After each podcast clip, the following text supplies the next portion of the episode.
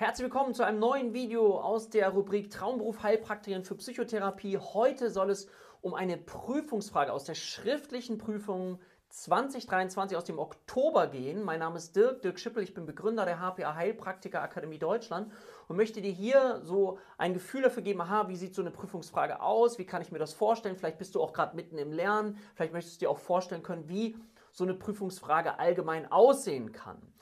Wenn dich das ganze Thema interessiert und du tiefer einsteigen möchtest oder du vielleicht gerade kurz vor deiner schriftlichen Überprüfung stehst oder Wochen, Monate davor stehst und du gern Unterstützung haben möchtest, dann schau unten mal in die Kommentare. Wir haben den Prüfungsbooster mit ins Leben gerufen. Das ist eine kostenfreie Veranstaltung, wo wir dich über mehrere Wochen und Monate begleiten bis hin zu deiner schriftlichen Prüfung. Also schau da mal rein, melde dich an, wenn du dabei sein möchtest. So, jetzt steigen wir mal ein in die Prüfungsfrage. Und das war die Frage Nummer 2 aus dem Oktober 2023. Und ich lese die Frage mal vor. Aussagenkombination. Welche der folgenden Aussagen treffen zu? Zu den Symptomen bzw. Folgen eines häufigen und chronischen Cannabiskonsums zählen.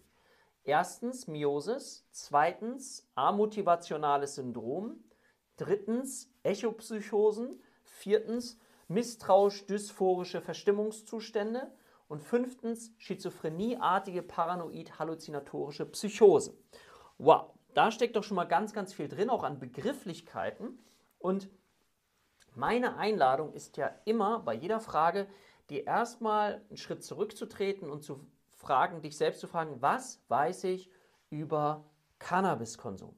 Was weiß ich über Cannabis? Also erstmal versuchen deine Synapsen anzuwärmen für dieses Thema, innerlich die richtige Schublade finden und was ich immer, wozu ich dich immer einladen möchte, dazu komme ich nochmal nach vorne, ist, dass du dir als erstes versuchst, eine erste Kategorie zu bilden, was ist es für eine Frage? Ist es eine Frage aus dem Bereich Anamnese-Diagnostik? Ist es eine Frage aus dem Bereich der psychischen Störung? Ist es eine therapeutische Frage? Ist es eine Frage zu Therapieverfahren, also therapeutische Frage, Therapieverfahren?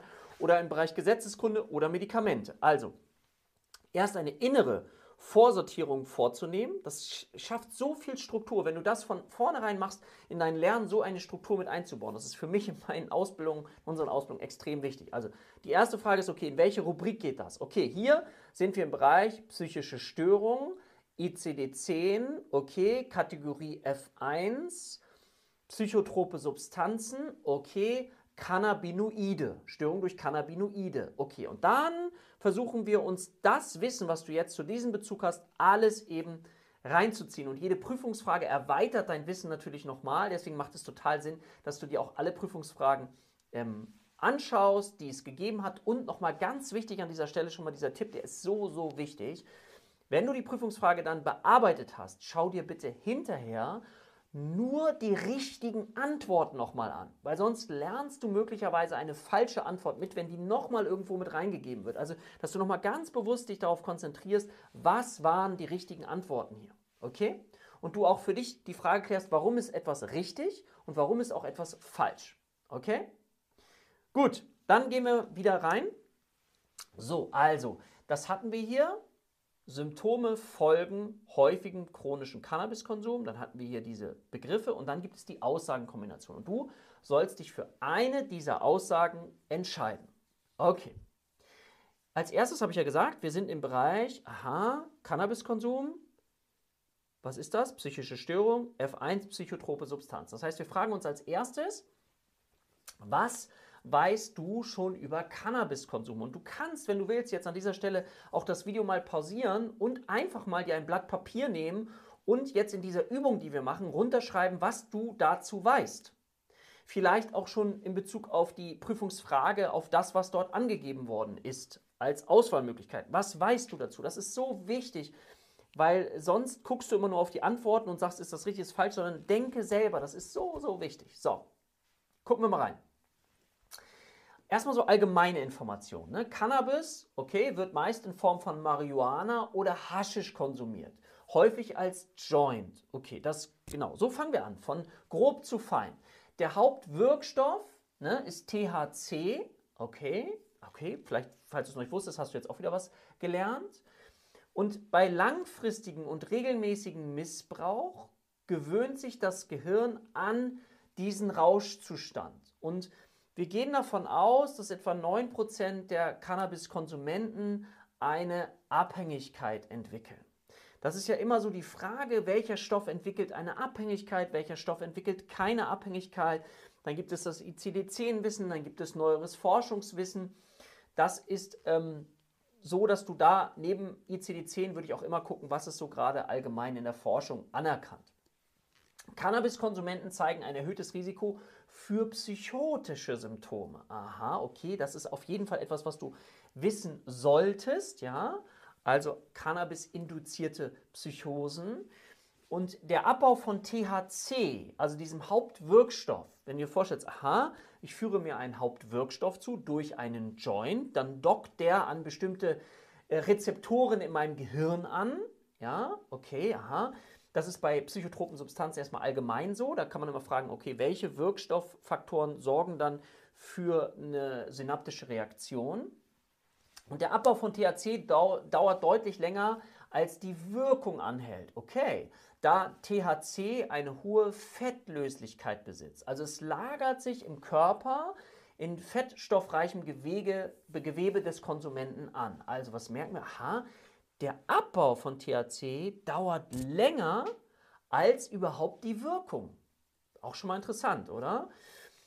Und da sich eben THC in den Fettzellen einlagert, ist der Abbau aus dem Körper verlangsamt, sodass das eigentliche Entzugssyndrom durchaus ja, erst mit einem Abstand von ein bis zwei Wochen zeigen kann. Okay, wow, also die Wirkung dauert nicht so lang, der Abbau dauert länger, okay, dann haben wir hier ähm, die Fettzellen, dort wird es eingelagert und dann kann es zu Symptomen kommen. Ja, und das kann sich dann eben auch in so Flashbacks zeigen oder sogenannten auch Echopsychosen. Und das ist auch das große Problem, weil gerade viele Jugendliche ja auch zu Cannabiskonsum neigen. Deswegen ist es auch eine Frage, die häufiger aber auch vorkommen kann, weil es eben so für viele so eine Art Einstiegsdroge ist neben ähm, Alkohol. Ne? Und viele Konsumenten unterschätzen diesen Punkt und brechen dann den Entzug auch vorzeitig ab, sodass sie dann im Alltag häufig wiederum einen Rückfall erleiden. Was sind denn so Symptome, die nach der Einnahme entstehen können? Mydriasis. Was ist das denn? Weißt du noch, was das ist? Das ist eine Erweiterung der Pupillen. Konjunktivale Injektion, also auch die Rötung der Augen, langsamere Reaktion der Pupillen, Misstrauensempfindung, Tachykardie, ein schneller Herzschlag, Konzentrationsstörung, Gereiztheit und eben auch paranoide Vorstellungen. Okay. Gehen wir mal weiter. Haben wir so Komplikationen, die auch eintreten können. Sowas wie eine Intoxikationspsychose. Was ist das? Ne? Also es ist ein psychotischer Rauschzustand mit Verlust der Ich-Kontrolle, dieses Gefühl von einem zusammenhängenden, in sich abgegrenzten Ich-Erleben. Denk mal auch an das Thema ähm, Wahrnehmungsstörungen, Ich-Störungen dabei im psychopathologischen Befund. Ja? Also psychotischer Rauschzustand mit Verlust der Ich-Kontrolle, eventuell Halluzination, seltener Verwirrtheit und partielle Amnesie. Da ist die Symptomentwicklung äh, in unmittelbaren zeitlichen Zusammenhang mit dem Konsum zu sehen. Also das heißt, die Dauer Stunden bis zwei Tage, sagt man oder spricht man von einer Intoxikationspsychose. Dann erweitert man das um die induzierte Psychose. Das sind so oft paranoid, halluzinatorisch und oft deutlich affektive Anteile, also so eine schizoaffektive Prägung Jetzt denkst du, was sind das alles für Begriffe? Also denk mal an paranoid ähm, halluzinatorische Schizophrenie, also Stimmen hören, Halluzination, also so etwas, ja, so ganz allgemein. Und affektiv ist ja Emotion. Denk da mal an F3, an die affektiven Störungen, ja, wie, welche Symptome da so mit einhergehen können. Und es entsteht eine hohe Vulnerabilität für Psychosen, also eine hohe Sensibilität, eine hohe Anfälligkeit, eine hohe Verletzlichkeit für Psychosen, wenn man eben Cannabis äh, konsumiert und dann regelmäßig. Symptomentwicklung im engen zeitlichen Zusammenhang mit dem Konsum, also das heißt unmittelbar bis zwei Wochen danach, kann Tage bis Wochen dauern. Dann kann es aber auch im weiteren Verlauf zu chronischen Persönlichkeitsveränderungen kommen. Das heißt, ähm, es gibt doch diesen schönen Spruch, Cannabis macht gleichgültig, mir doch scheißegal. Ja, so kann man sich das vielleicht auch merken. Und dann kannst du hier diesen Begriff amotivationales Syndrom, also Einengung von Interessen, fehlende Motivation, ich kann mich nicht mehr richtig aufraffen für Aktivitäten, ist mehr so eine Lethargie, eine Affektverflachung, da ist keine hohe Schwingungsfähigkeit mehr so mit verbunden. Und das passiert eben bei chronischem und starkem Konsum, ja, kann sich natürlich auch wieder bessern, wenn die Synapsen sich oder die Rezeptoren dann sich wieder beruhigen können, ähm, dauert aber meistens mehrere Wochen nach Abstinenz. Und das kann insgesamt aber auch noch weiterhin zu kognitiven Beeinträchtigungen kommen, also kognitive Störungen von Konzentrationsfähigkeit, von Merkfähigkeit, von Aufmerksamkeit, ähm, dann noch in Verbindung mit diesem amotivationalen Syndrom, dieser Persönlichkeitsveränderung, die wir gerade angesprochen haben, kann natürlich dann auch so ein Leistungsknick auch in der Schule dann äh, einfach geben. Ja, wann tritt es auf? Chronisch bei starken Konsumenten nach mehrwöchiger Abstinenz ist es dann teilweise reversibel. Je nachdem, wie lange, wie intensiv jemand das auch gemacht hat, musst du dir vorstellen, dass die Synapsen und die Rezeptoren natürlich dann überflutet werden, um es ganz, ganz einfach zu besprechen. So, jetzt lass uns mal reingehen, nochmal in ist richtig und falsch. Du kannst dir jetzt nochmal das ursprüngliche nehmen, die Frage, und kannst gucken, okay, was ist davon richtig, was ist davon falsch, weil wir wollen uns das jetzt einmal Schritt für Schritt angucken. Ja, drück gerne sonst auf Pause. Also, welche der folgenden Aussagen treffen zu zu den Symptomen bzw. Folgen eines häufigeren ähm, und chronischen Cannabiskonsums zählen? Erstens Miosis. Miosis ist aber die Pupillenverengung. Ja? Beim Cannabiskonsum weiten sich auch die Pupillen. Demnach wäre Mydriasis hier richtig gewesen. Das heißt, darauf darfst du aufpassen. Also kannst du vielleicht auch mal herleiten, wann entsteht Mydriasis, wann entsteht eine Miosis. Das würde ich mir in jedem Fall bei jeder Substanz einmal anschauen, weil das sehr, sehr häufig auch immer wieder gefragt wird nach diesem Begriff Miosis, Mydriasis. Aber wichtig ist, dass du es dann richtig zuordnest, damit du die Frage eben nicht falsch beantwortest, weil du diese Begriffe verwechselst. Also hier wäre Mydriasis wichtig. Schau dir das hinterher unbedingt an, damit du den ersten Begriff, der hier steht, nicht lernst. Miosis ist nämlich falsch hier. Amotivationales Syndrom, ja, das wirst du beantworten können jetzt. Ne? Amotivationales Syndrom beschreibt eben die Einengung von Interessen und die oder die fehlende Motivation für Aktivitäten. Es entsteht ein lethargischer Zustand und das trifft eben auf Cannabiskonsum oder Konsumenten zu. Begriff amotivationales Syndrom bitte lernen. Dann ähm, zu den Symptomen bzw. Folgen eines häufigen chronischen Cannabiskonsums zählen Echopsychosen, Flashbacks, Echopsychosen, ja, Flashbacks oder auch Echopsychosen können beim Cannabiskonsum äh, oder Entzug, Entschuldigung, beim Cannabisentzug auftreten. Aber auch bei anderen Drogen wie zum Beispiel LSD oder anderen Halluzinogenen kann es zu diesen sogenannten Echopsychosen, zu diesen Flashbacks kommen. Gerade dadurch, was wir von erzählt haben, dass es sich eben einlagert in den Fettzellen und dann nach und nach abgegeben wird, können solche Symptome auch im Nachgang des Konsums eben einfach dann entstehen und sich zeigen. So. Misstrauisch, dysphorische Verstimmungszustände. Wir haben das vorhin in dieser einen Grafik so schizoaffektiv auch also affektiv die Stimmung kann gereizt sein, sie kann ähm, schlecht sein, sie kann depressiv sein. Ähm, es gibt da unterschiedliche Verstimmungszustände, die eben dann bei Cannabiskonsum auftreten können und gerade dieses misstrauisch-dysphorische mit der Nähe auch so, so paranoid halluzinatorisch, das spielt dann hier auch eine Rolle oder kann beziehungsweise eine Rolle spielen. So, wenn wir jetzt das letzte uns nochmal angucken, Schizophrenieartige, paranoid-halluzinatorische Psychosen, ja, haben wir gesagt, ne?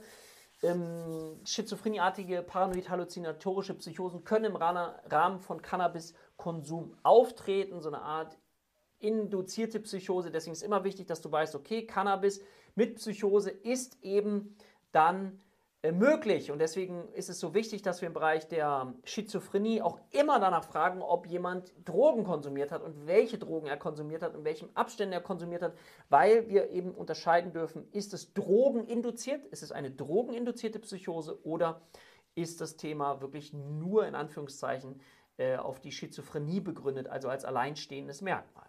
So, wenn wir jetzt in die Zusammenfassung kommen, hier nochmal Bitte das lernen, was wichtig ist, also das, was richtig und wichtig ist.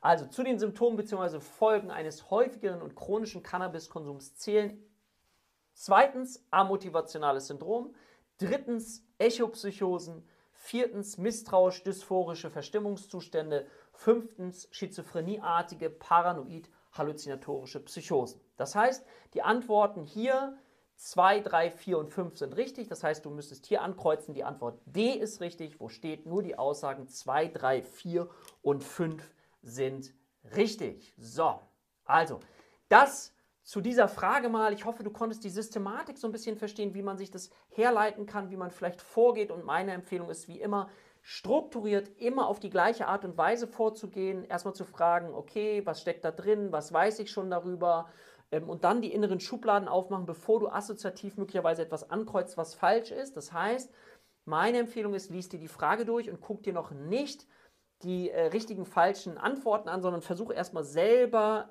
dich gedanklich vorwärts zu bringen und sagen, okay, was weiß ich schon? Und dann erst zu gucken, weil dann ist dein Gehirn vorsortiert und du machst einfach viel weniger Fehler. Also, ich hoffe, dir hat das Video genutzt. Wenn dir das Video gefallen hat, wäre ich dir sehr dankbar, wenn du dem Ganzen einen Daumen nach oben gibst, unseren Kanal abonnierst und auch die Glocke. Das ist völlig kostenfrei. Und wenn dir diese Videos gefallen haben, du gerne mehr davon möchtest, dann schreib das gern unten in die Kommentare. Dann schaue ich mal, dass ich zu dem Thema noch mehr Videos mache. In diesem Sinne, ich wünsche dir eine schöne Woche.